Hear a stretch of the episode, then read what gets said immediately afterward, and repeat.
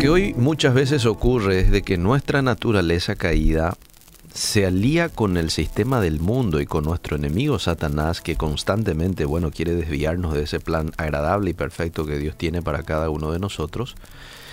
¿Y cómo lo hace? Lo hace tendiéndonos trampas por medio de tentaciones que cuando caemos en ella, bueno, terminamos desviándonos. Por eso es que quiero compartir cinco consejos para ser exitosos ante la tentación. En primer lugar, proponerte en tu corazón. El origen de todo lo que vos haces, lo que vos decís, es la decisión que tomaste antes en tu mente.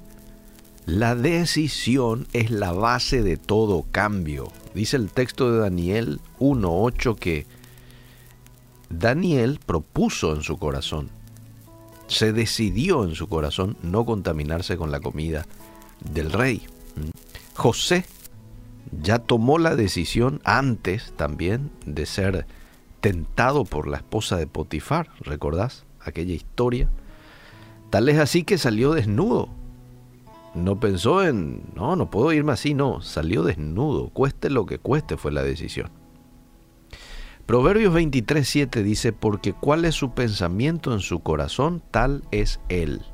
Tus decisiones marcan tu rumbo.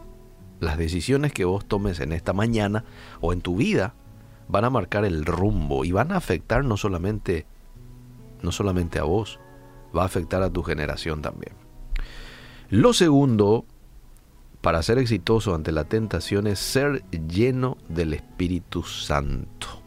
La única forma, amable oyente, en la que le vamos a hacer frente a Satanás, al pecado, a nuestra propia carne, es siendo llenos del Espíritu Santo.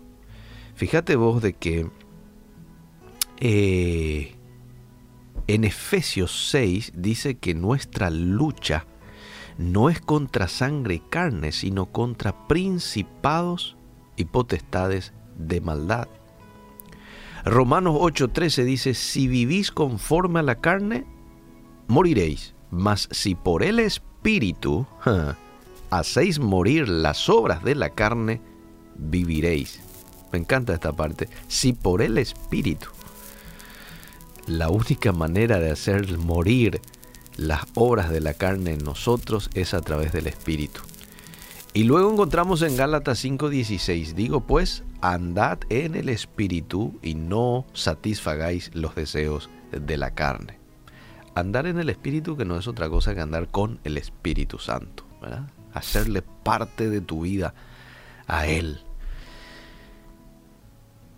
A mí me toca llenarme del Espíritu. ¿Y cómo lo hago? Dirá alguien. Bueno, a través de la oración, la lectura de la Biblia, ayunos, a través de la obediencia.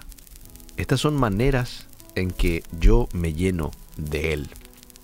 Otra de las maneras para hacer frente a las tentaciones es pronunciar la palabra de Dios. La palabra de Dios pues es la espada del Espíritu, así es como lo denomina el apóstol Pablo en Efesios 6. Jesús hace frente a la tentación de Satanás en el desierto con qué? Con la palabra de Dios. Entonces cuando vos pronuncias la palabra de Dios, estás tomando una acción ofensiva en la batalla espiritual. De ahí que la importancia de memorizar versículos bíblicos, por ejemplo. Porque en esos momentos de tentación y de prueba, el Espíritu Santo lo que va a hacer es te va a recordar esos versículos bíblicos que te van a fortalecer, que te van a, llenar de valentía para decir no a algo que de pronto tu carne te dice, ¿Por qué no probamos? ¿Mm? Pronunciar la palabra de Dios. Número cuatro, el cuarto, consejo, huir de las tentaciones. Y principalmente aquellas tentaciones relacionadas al sexo. La Biblia dice, huyan. Primera de Corintios 6, 18, huid de la fornicación. ¿Por qué? Porque bueno, somos seres caídos, sentimos atracción por el pecado, eh, y si tenemos tentación en lo sexual, no solo luchamos contra lo externo, contra el propósito de Satanás de desviarnos, sino contra nuestro propio deseo de pecar.